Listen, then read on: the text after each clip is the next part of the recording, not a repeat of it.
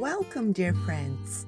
This is Camila Farah in another podcast of coffee and spiritism. Saulo Monteiro brings us in this episode his reflections. Today, we will take that kind of dip that helps to cool the soul but hits the reasoning.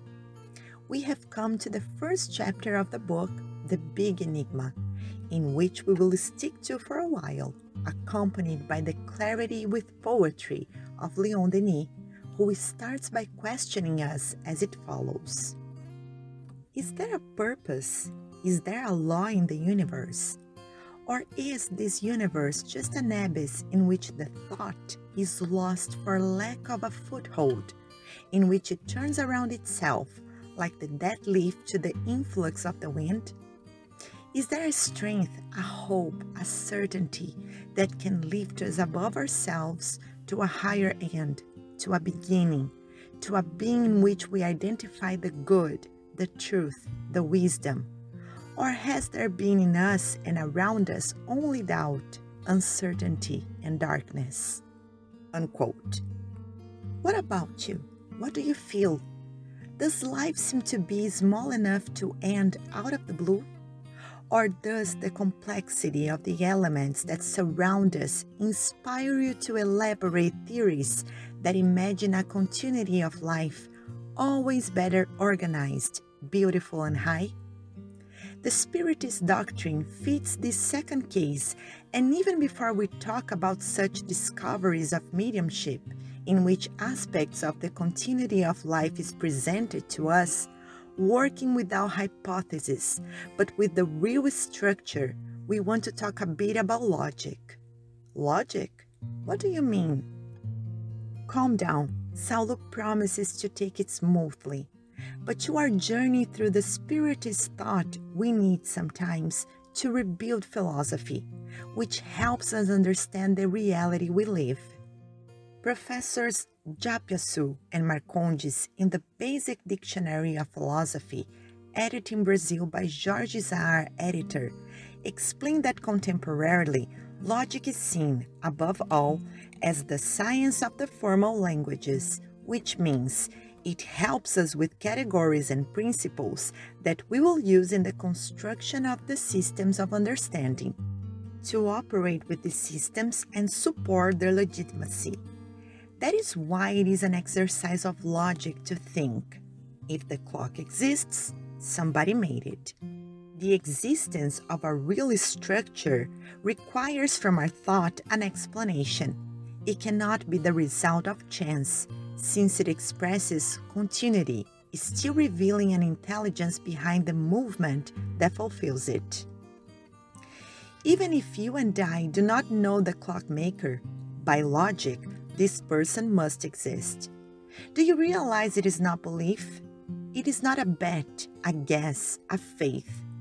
Since the universe is an immense and complex clock, God must exist. If you don't want to go too far, stick to your body. How many systems are working right now inside you? All connected and in harmony. And if harmony is lost for a moment, a slight symptom comes indicating certain care and attention. Your body is a perfect clock. By logic, there must be a clockmaker. But the most incredible is yet to come, because both your body and the energies that make it alive are, from the point of view of secular science itself, matter. Everything is matter the body, its systems, and the strength of the fluids that keep it alive. However, looking at the human being, we find another element, noticed since the ancient times the intelligence.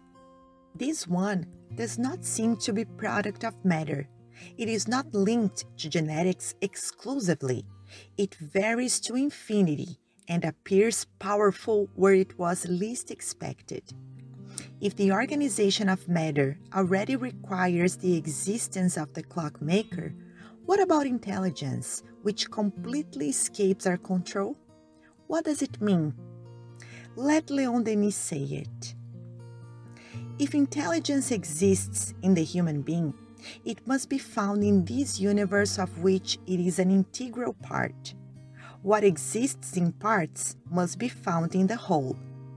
Matter is nothing more than clothing, the sensitive and changeable form covered by life. A corpse does not think or move. Strength is a simple agent designed to entertain vitality. It is the intelligence that governs the worlds. This intelligence is manifested by laws, wise and deep laws, organizers and conservatives of the universe. All researches, all the works of contemporary science contribute to demonstrate the action of the natural laws, which a supreme law binds, embraces to constitute universal harmony. By this law, a sovereign intelligence reveals itself to the very reason of things, conscious reason, universal unity, to which they converge, connecting and merging all relations, where all beings come to draw strength, light, and life, absolute and perfect being, unchangeable and eternal source of all knowledge, all truth, all wisdom, and all love. Unquote. Peace and love to you all, and until the next episode of Coffee and Spiritism.